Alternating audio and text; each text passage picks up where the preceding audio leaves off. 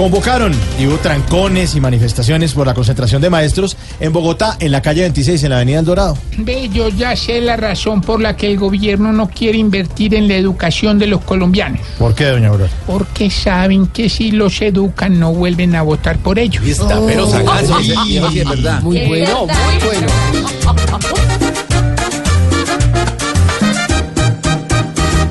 Marchando,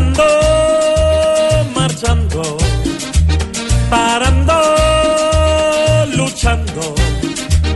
A los maestros los apoya todo este país. Sufriendo, sufriendo, diciendo y haciendo. Pues de brazos cruzados no pueden quedarse aquí.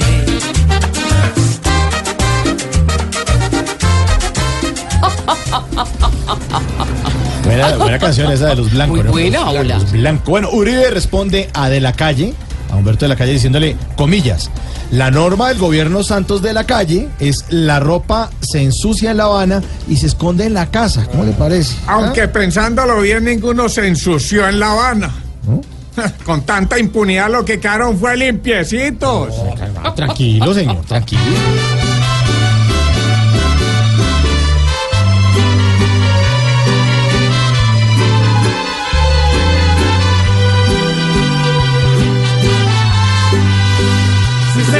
La ropa y vienen a Colombia a esconderla.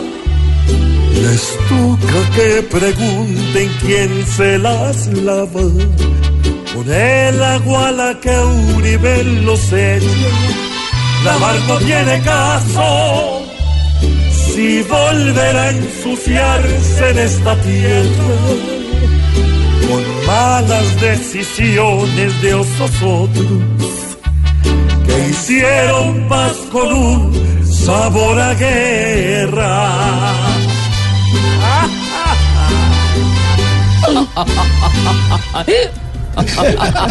¿Cómo es, Malú? Eso sí, po. Bueno, anoche Por se, romper el hielo.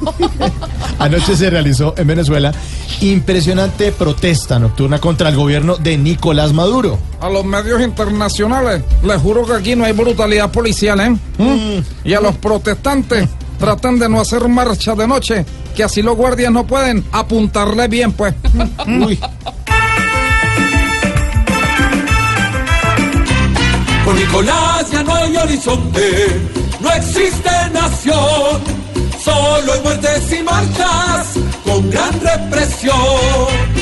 Yo sé que pronto volveré a ver libertad en Caracas sin más opresión y que ese tonto se irá también para que lleguen las vacas sin desnutrición. Esos fueron los titulares. Esos fueron los titulares, buenos, sí. me encantan los titulares. y el domingo, después del séptimo día, Voz Populi. TV. Claro.